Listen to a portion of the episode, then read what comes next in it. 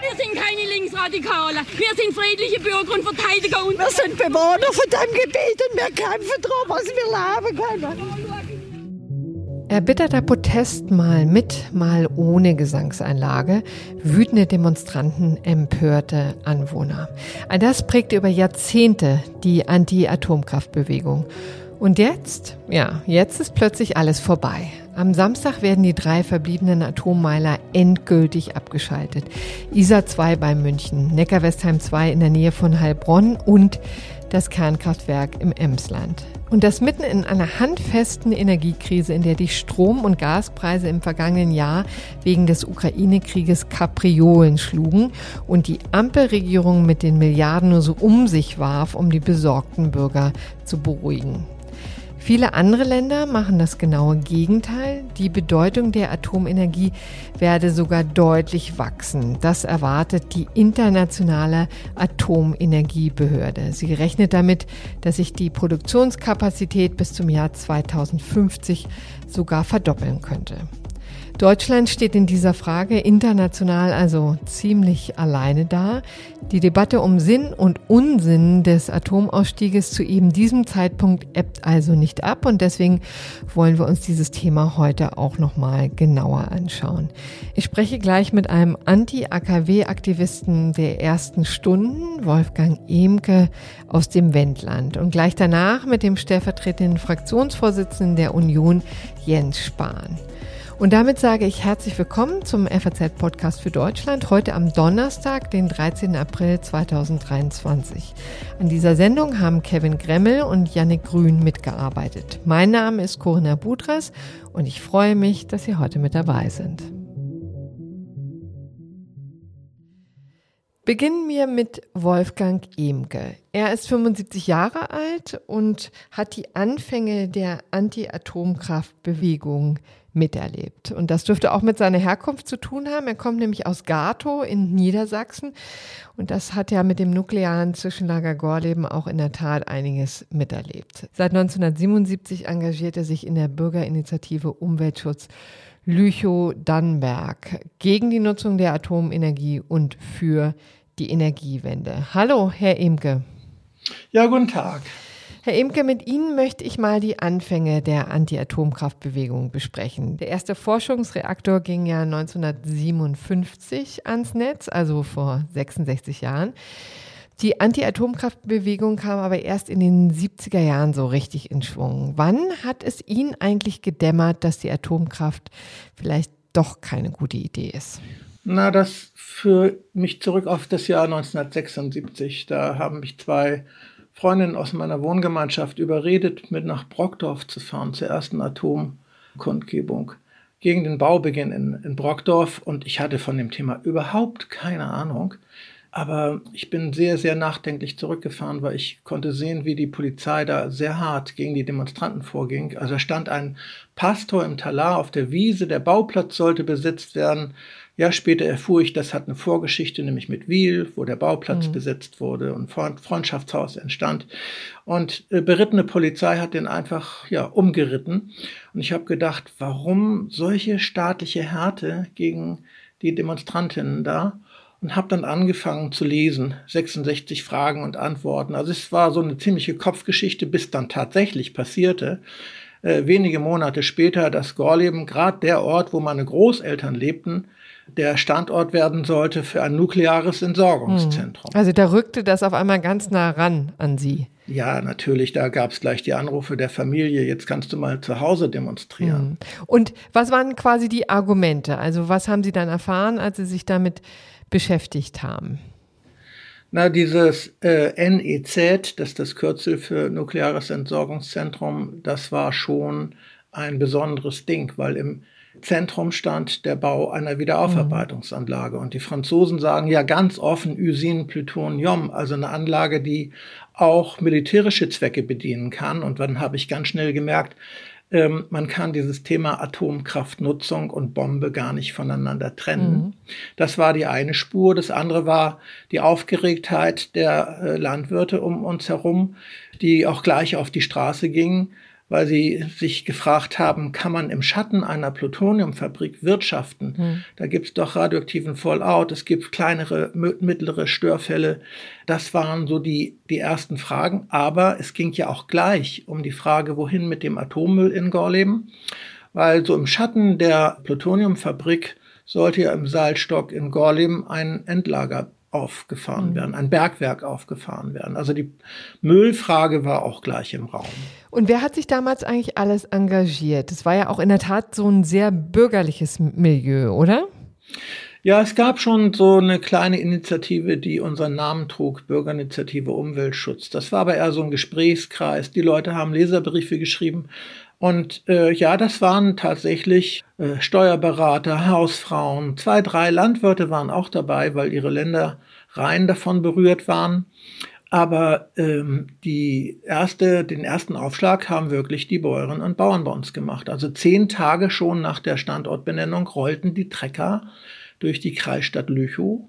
Und wir formierten uns in der Bürgerinitiative Umweltschutz äh, so als richtigen eingetragenen Verein, weil wir ahnten, da kommt irre Arbeit auf uns zu. Wenn man sich engagiert, braucht man äh, einen Rahmen, man braucht ein Büro, man äh, arbeitet ehrenamtlich, also braucht man Mitgliedsbeiträge und Spenden. Mhm. Wie war denn das ansonsten in der restlichen Bevölkerung? Haben Sie da viel Verständnis geerntet oder war auch der Widerstand da groß? Weil Sie haben ja schon geschildert, ne? also die Polizei ist ja rigoros gegen Sie vorgegangen, auch weil diese Protestform natürlich auch durchaus was Neues war für die Republik. Ja, die haben natürlich äh, erste Sitzblockaden äh, geübt, muss ich schon noch sagen, weil dann kam ja das Bohrgerät und äh, zusammen haben wir dann den legendären Trek nach Hannover 79 organisiert. Und dann passierte, was ja eigentlich immer nicht passieren soll, äh, in Harrisburg äh, Three Miles Island gab es einen Gau mit Kernschmelze. Mhm. Wir waren auf dem Weg nach Hannover und ich kann mir das nicht anders erklären, als dass das deshalb 100.000 Menschen da waren. Also da nahm die Bewegung wirklich Fahrt auf und wurde eine Massenbewegung. Mhm. Genau, also Sie haben es schon erwähnt, 1979 der erste große Gau. 1986 war ja mit Tschernobyl das noch viel virulenter. Also da haben Sie auch in der Bevölkerung wahrscheinlich unglaublich viel Rückhalt bekommen, oder? Das ist richtig. Ähm, und ich meine, das äh, angeblich so nie eintretende Restrisiko, ja, was angeblich unwahrscheinlich war, ja, das war ja da auf einmal zu besichtigen, dass Atomkraft gefährlich ist. Also dann, dann drängten sich also sozusagen zwei Fragen auf. Äh, wie risikobehaftet ist diese Technologie? neben der Frage, die wir schon bearbeitet hatten, wohin eigentlich mhm. mit dem Müll, das ist ja die Frage, die heute äh, viele Menschen umtreibt. Genau, und auch noch nach dem Abschalten noch umtreiben wird. Aber wie haben sich denn eigentlich Ihre Argumente gegen die Atomkraft irgendwie gewandelt im Laufe der Zeit? Weil jetzt ja natürlich ein sehr schlagkräftiges Argument für die Atomkraft hinzugekommen ist, nämlich der Klimaschutz. Man sagt ja immer wesentlich emissionsfreier als Kohle, als die ganzen fossilen Energien. Also es würde einen wesentlichen Beitrag leisten. Das muss sie doch irgendwie in Bedrängnis bringen. Ja, das bringt uns natürlich auch in Bedrängnis, weil wir uns ja nicht nur als Anti-Atom-Bewegung sehen, sondern äh, von Anfang an haben wir darauf gesetzt, äh, auf den Ausbau der erneuerbaren Energien. Selbst zu Zeiten, als wir als Ökospinner verlacht wurden, ja, ähm, wurden hier die ersten Windanlagen errichtet im Wendland und äh, man setzte tatsächlich auf Wärmedämmung und auf Solar Energie, das, das haben wir alles mit im Paket gehabt und deshalb tangiert uns natürlich diese Diskussion. Also es ist so ein bisschen gerade äh, dem Krieg und den Folgen geschuldet und den hohen Energiepreisen, dass diejenigen, die jetzt sagen, ach, man könnte doch weiter auf Atomkraft setzen und verdrängen, dass es eine Hochrisikotechnologie ist und verdrängen, dass es äh, die Atommüllfrage nicht gelöst ist, ja, dass die da ein bisschen Oberwasser haben. Aber äh, wir schauen eben nicht nur auf den Strommarkt, wir schauen uns den Energiemarkt an und da stellt sich dann die Sache wieder ganz anders dar. Inwieweit? Naja, also es muss natürlich äh, neben einer e Energiewende auch eine Mobilitätswende geben, eine Agrarwende geben. Äh, dass, dass all diese Fragen gehören ja zusammen. Und ein Segment rauszupicken und zu sagen, wie wird Strom produziert und wie teuer ist das, halte ich für unredlich in dieser Diskussion. Äh, ich meine, wenn gerade aus Unionskreisen und aus der Ampel die FDP aufmuckt und sagt, wir könnten die Dinger doch weiterlaufen lassen, dann verdrängen sie einfach die möglichen tatsächlichen Gefahren, mhm. die damit verbunden sind und was alles ungelöst ist. Ja, das ist ja unbenommen, aber nichtsdestotrotz, die Probleme sind ja da, die Risiken sind da. Sie haben, der Müll ist ja schon quasi angehäuft. Hat es nicht auch so eine gewisse Plausibilität zu sagen, naja, also ein paar Jahre müssen wir jetzt noch durchhalten und die Atomkraft nutzen, um dann womöglich sie restlos abschalten zu können. Aber im Moment ist jedenfalls der dümmste Zeitpunkt. Ja, wir haben jetzt ja die Folgen des Krieges zu spüren. Deshalb ist es äh, tatsächlich ein, eine schwierige Situation. Aber ich habe übrigens heute früh gelesen, dass der Strom äh, im Großhandel nur zwischen zwei und zwölf Cent kostet und dass tatsächlich Atomstrom mit zu, zu dem teuersten gehört. Also es wird ja immer auch das Kostenargument vorgetragen. Und da verstehe ich überhaupt nicht mehr, wie äh, seriöse Politikerinnen äh, aus der Unionspartei das immer verdrängen, dass es beim, beim Strom, der, bei, der, bei der Preisgestaltung äh, dieses Merit-Order-Prinzip mhm. gibt. Also der teuerste definiert am Ende den Strom. Und das war natürlich als Folge des Krieges war das Gas. Ja. Aber selbst die Gaspreise purzeln wieder. Also ich glaube, wir können uns wirklich verabschieden von, von dieser Debatte welche Zukunft die Atomkraft hätte. Was haben Sie denn jetzt für den Samstag geplant? 15.04. ist, nehme ich an, für Sie ein großer Tag, oder? Ja, ich bin aber gar nicht so euphorisch. Ich sehe eher das Problem, dass jetzt spreche ich selber mal das äh, an jüngere Leute, dass die nicht richtig hinschauen, äh, was in den nächsten 60, 80 Jahren noch auf sie zukommt, bei der Frage, wohin eigentlich mit dem Atommüll. Und äh, das darf man einfach nicht aus den Augen verlieren. Wir haben das Problem in unserer Initiative mit den über 1000 Mitgliedern, ja, dass wir keine jungen Leute dazu gewinnen, die sich tatsächlich äh, eher zu den Fragen der Klimagerechtigkeit, des Klimaschutzes zuwenden, und ähm, das kann äh, auch nach hinten weggehen. Mhm. Ja, das ist, äh, wir sagen, das ist äh, eine, eine tickende Zeitbombe, diese Atommüllfrage. Genau, daran haben wir jetzt auch nochmal erinnert. Herzlichen Dank an Sie, Wolfgang Emke, und schöne Grüße. Nun habe ich einen Mann in der Leitung, dem wahrscheinlich eher nicht zum Feiern zumute ist, denn er ist bekennender Atomkraftbefürworter, zumal in dieser Situation mitten im Ukraine-Krieg, in einer Zeit also, in der wir uns von den fossilen Energien von Kohle und Gas trennen wollen. Ich darf den stellvertretenden Fraktionsvorsitzenden der Union begrüßen. Herzlich willkommen, Jens Spahn. Schönen guten Morgen, hallo. Herr Spahn, was haben Sie denn eigentlich für den Samstag geplant? Zünden Sie eine Kerze an oder halten Sie eine Mahnwache? oder gibt es vielleicht so Anti-Atomkraft-Demos? Also weder noch. Ich bedauere das ganz einfach. Das ist ein schwarzer Tag für den Klimaschutz in Deutschland, äh, weil wir ja in dieser Energiekrise wegen des Krieges alles an Energie, an Strom brauchen, was ans Netz kann, um Versorgungssicherheit zu haben. Holt die Bundesregierung, holt Robert Habeck ja seit Monaten ein Kohlekraftwerk nach dem anderen wieder ans Netz. Mhm. Auch alt, alte DDR-Kraftwerke, da wurde extra das Emissionsschutzrecht geändert. Dreckschleudern schlechthin, die werden mhm. ans Netz geholt und sichere klimaneutrale Kernkraftwerke abgeschaltet. Ähm, selbst aus den Reihen der Koalition gibt es an dem Entschluss ja schon seit längerem Kritik. Ähm, der Vizechef der FDP, Wolfgang Kubicki, nennt ihn einen dramatischen Fehler und die dümmste Energiepolitik der Welt. Äh, finden Sie das eigentlich auch? Würden Sie so weit gehen? Erstmal ist es ja bezeichnend, dass ein Koalitionär von der FDP so weit geht. Es ist jedenfalls ähm, nicht klug, so mhm. zu handeln. Man kann es dann auch dumm nennen.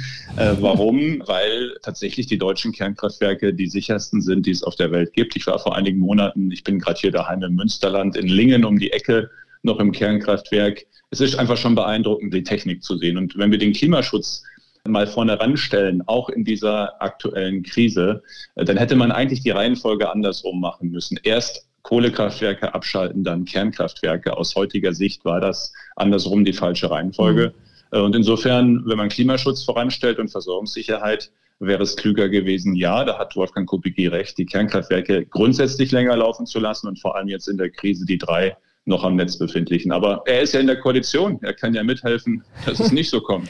ja, aber da steht er auch so ein bisschen natürlich, oder die FDP allgemein, ne, auf verlorenen Posten, muss man ja sagen. Und die neue Liebe zum Atomstrom kommt ja doch reichlich spät, ist ja noch nicht lange her. Da war, war es weitgehend Konsens, dass man aus der Atomkraft aussteigt. Ähm, an die Rolle ihrer eigenen Partei in Sachen Atomausstieg muss ich sie ja nicht erinnern. Ohne den Ukraine-Krieg wären die drei Meiler auch schon längst vom Netz. War das denn eigentlich schon immer eine doofe Idee? Also worüber reden wir jetzt? Geht es um den Ausstieg generell oder nur darum, jetzt noch ein paar Meiler, die drei Meiler noch ein bisschen länger laufen zu lassen?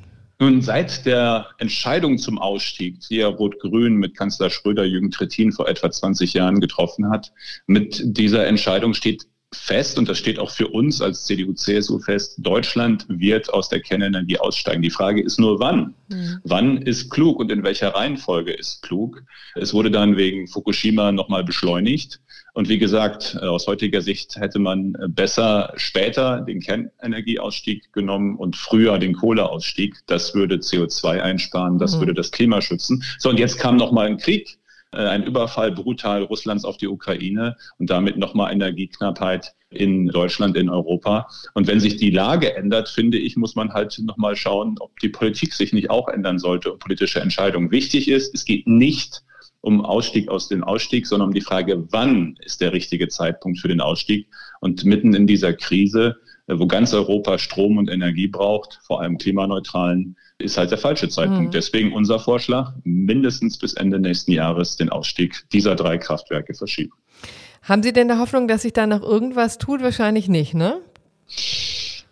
Wie wissen Sie, ich, äh, Hoffnung stirbt ja zuletzt.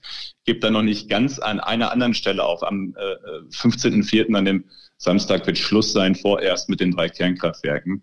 Äh, wofür wir aber werben, auch die FDP ja mhm. wirbt, ist, sie nicht gleich zurückzubauen äh, und nicht gleich das ganze Personal zu entlassen, sondern sie zumindest betriebsbereit zu halten, Brennelemente zu bestellen, so dass man im Fall der Fälle innerhalb weniger Wochen sie auch in den nächsten Monaten, vor allem im Winter, wieder anschalten könnte. Ich finde, wir sollten zumindest dieses, dieses Asset, diesen Vorteil, den wir ja haben, da stehen drei sichere Kernkraftwerke, äh, nicht gleich kaputt machen im wahrsten Sinne des Wortes.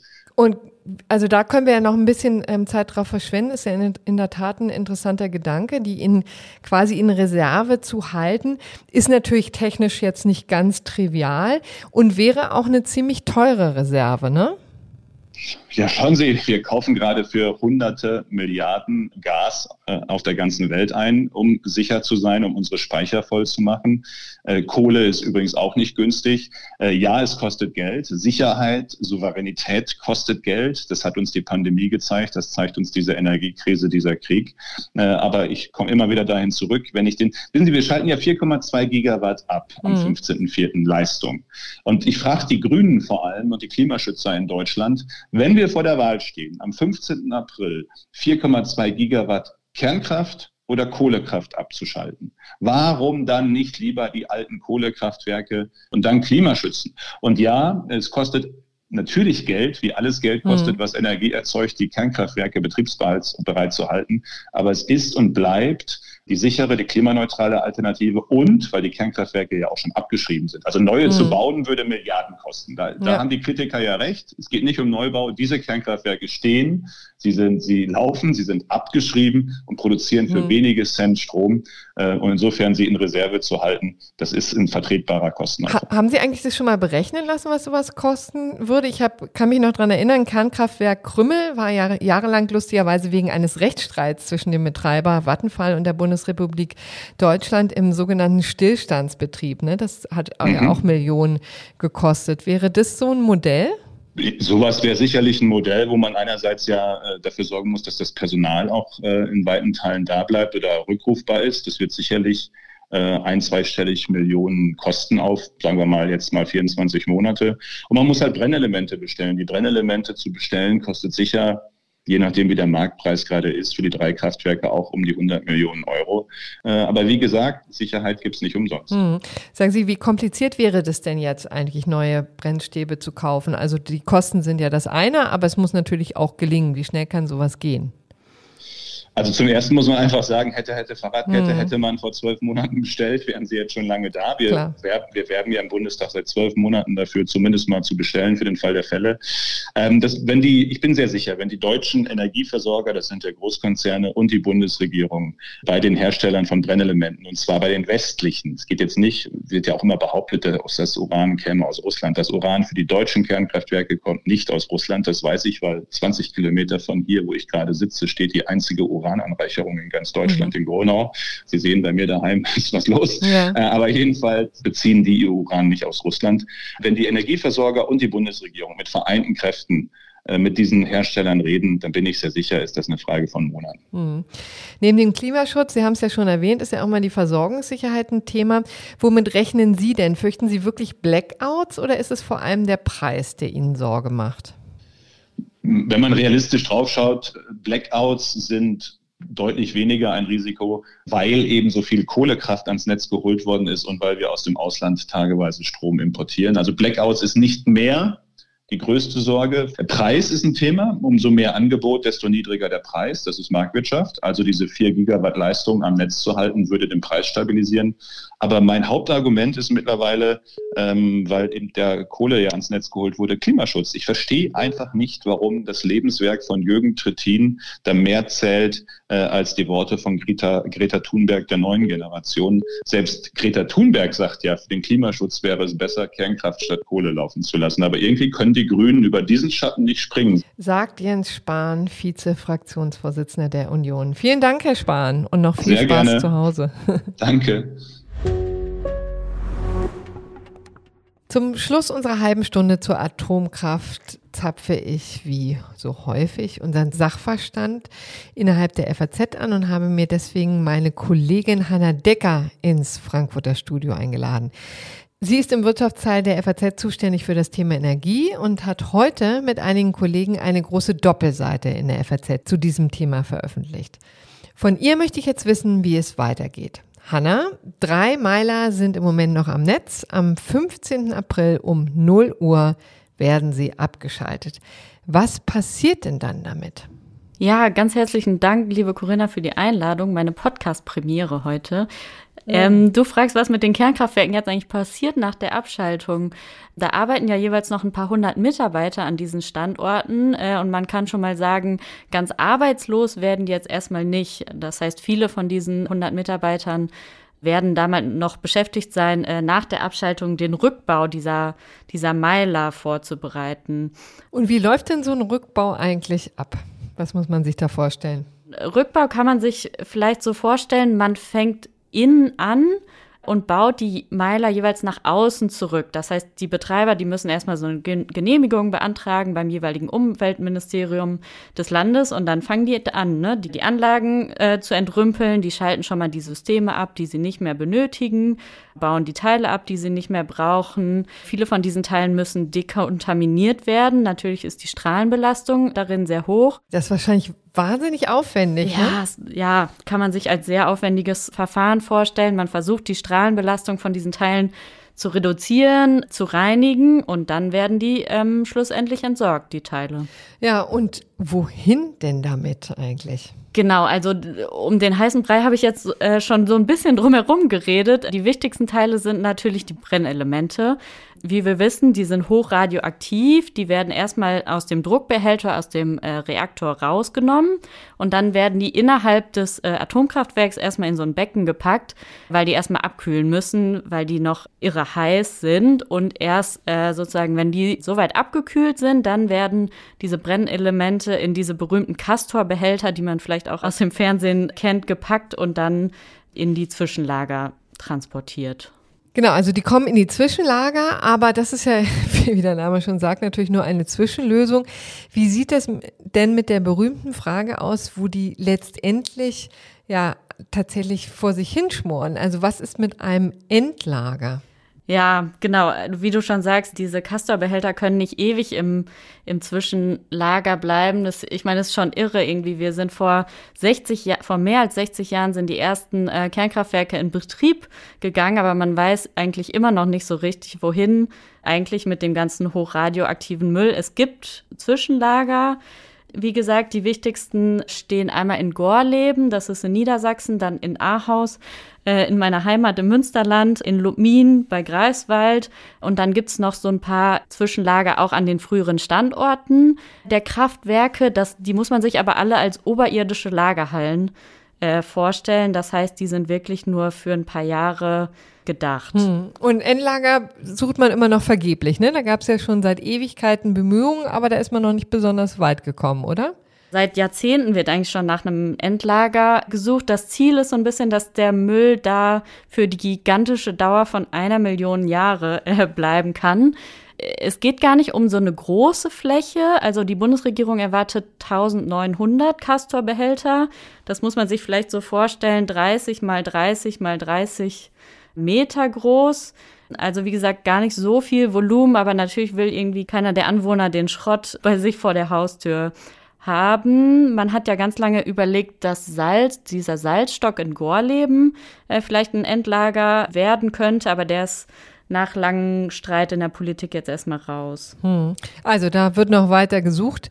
Das ist auch etwas, was unser äh, Anti-Atomkraft ähm, Aktivist äh, Wolfgang Imke auch nochmal vorhin herausstellte, da wird noch viel Arbeit zu tun sein. Aber wie steht es denn insgesamt um die Energiesicherheit in Deutschland? Das ist ja das zweite große Thema, das sich immer mit dem, mit der Atomkraft und dem Ende vor allen Dingen der Atomkraft verbindet. Wie sicher ist, sind die Energienetze, die Energieversorgung in Deutschland? Genau, da muss man so ein bisschen unterscheiden zwischen kurz-, mittel- und langfristig. Also äh, ich kann erstmal Entwarnung geben, jetzt kurzfristig am Samstag drohen keine Stromausfälle in Deutschland. Ja, das ähm, ist ja schon mal was.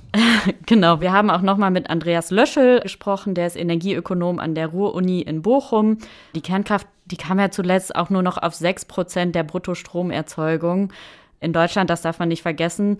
Und Andreas Löschel sagt auch, zur Not äh, könnte man kurzfristig auch die deutschen Kohlekraftwerke noch ja. mal stärker auslasten, auch wenn das dem Klima nicht unbedingt äh, zuträglich sein sollte. Aber natürlich für die Versorgungssicherheit können die Kohlekraftwerke auch noch einen Beitrag leisten, genau.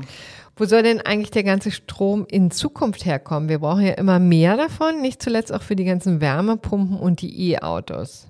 Genau, spannend ist natürlich, was so mittelfristig im deutschen Stromsystem eigentlich passiert. Ne? Also Deutschland hat sich ja als eines von ganz wenigen Industrieländern entschieden, sowohl aus der Kohle als auch aus der Atomkraft äh, auszusteigen. Das heißt, wir fahren irgendwie mittelfristig die Kapazität der konventionellen Kraftwerke runter. Und wie du schon sagst, wir werden in Deutschland deutlich mehr Strom benötigen. Das sieht man auch in vielen Szenarien von Forschungsinstituten äh, für die kommenden Jahre zum Betrieb von Wärmepumpen, zum Laden von Elektroautos oder auch zur Produktion von grünem Wasserstoff. Und der wichtigste Punkt, auf den ich nochmal hinweisen möchte und in dem sich auch irgendwie alle Fachleute einig sind, ist, dass der Ausbau der Erneuerbaren eben in Deutschland viel, viel schneller gehen muss als bislang. Also konkret, die Windkraft muss wesentlich mehr werden, auch die Solarenergie. Da müssen wir aufrüsten. Genau, um, um nochmal so ein paar Zahlen in den Raum zu, zu schmeißen. Deutschland hat sich ja zum Ziel gesetzt, bis 2030 mindestens 80 Prozent des äh, Bruttostromsverbrauchs aus Erneuerbaren zu decken. Nur mal im Vergleich, im letzten Jahr kamen 46 Prozent mhm. aus Erneuerbaren, das heißt vor allem aus Sonne und Wind. Das ist auch schon nicht schlecht, aber trotzdem muss sich die Ausbaugeschwindigkeit für Kraftwerke muss eben viel schneller gehen, muss sich in etwa verdreifachen. Ja, also das ist auch ein Wort, ne? Kommen wir dahin? Wird das realistisch zu schaffen sein? Ich glaube, die, die Bundesregierung, äh, die jetzige, gibt sich vielleicht anders als die davor auch äh, ja schon sehr viel äh, Mühe, endlich die Planungs- und Genehmigungsverfahren für erneuerbare Energien zu beschleunigen. Aber schauen wir mal, wie das Ganze läuft. Man, man muss ja auch zum Beispiel an die Netze denken, sowohl die äh, Transport als auch die Verteilnetze müssen ausgebaut werden und so Infrastrukturausbau, das dauert einfach immer immens lange. Ja, in Deutschland leider zu lange. Herzlichen Dank, Hanna Decker. Viele Grüße nach Frankfurt. Danke, Corinna. Es war also ein langer Weg zum Ausstieg aus der Atomkraft. Jetzt am kommenden Samstag ist es soweit, am Samstag, den 15. April. Umso erstaunlicher, dass niemand so richtig jubelt, nicht einmal unser langjähriger Anti-AKW-Aktivist Wolfgang Emke. Bleibt noch ein Wort zu sagen zum Vorwurf von Jens Spahn. Die Grünen würden Ideologie über Vernunft stellen. Wenn man dem grünen Wirtschaftsminister Robert Habeck in einem Interview mit der Welt in den vergangenen Tagen zugehört hat, konnte man zumindest den Eindruck bekommen, dass er jetzt auch kein grundsätzlicher Gegner dieser Technologie ist. Die Ukraine wird an der Atomkraft festhalten, das ist äh, völlig klar. Das ist auch in Ordnung, solange die Dinger sicher laufen. Ja, alles schon ein wenig kurios und damit verabschiede ich mich und danke Ihnen für die Aufmerksamkeit. Schreiben Sie uns gerne Ihre Meinung zu dieser Sendung oder zur Atomkraft allgemein unter podcast.faz.de. Auch über Sternchen oder eine Bewertung zum Beispiel in der Apple Podcast App freue ich mich. Morgen begrüße ich an dieser Stelle wieder meine Kollegin Sandra Klüber mit einer Sendung über die neuesten Entwicklungen in Sachen künstliche Intelligenz und ChatGPT würde mich mal interessieren, was die eigentlich zum Thema Atomkraft zu sagen hat. Und damit sage ich, machen Sie es gut und bis bald.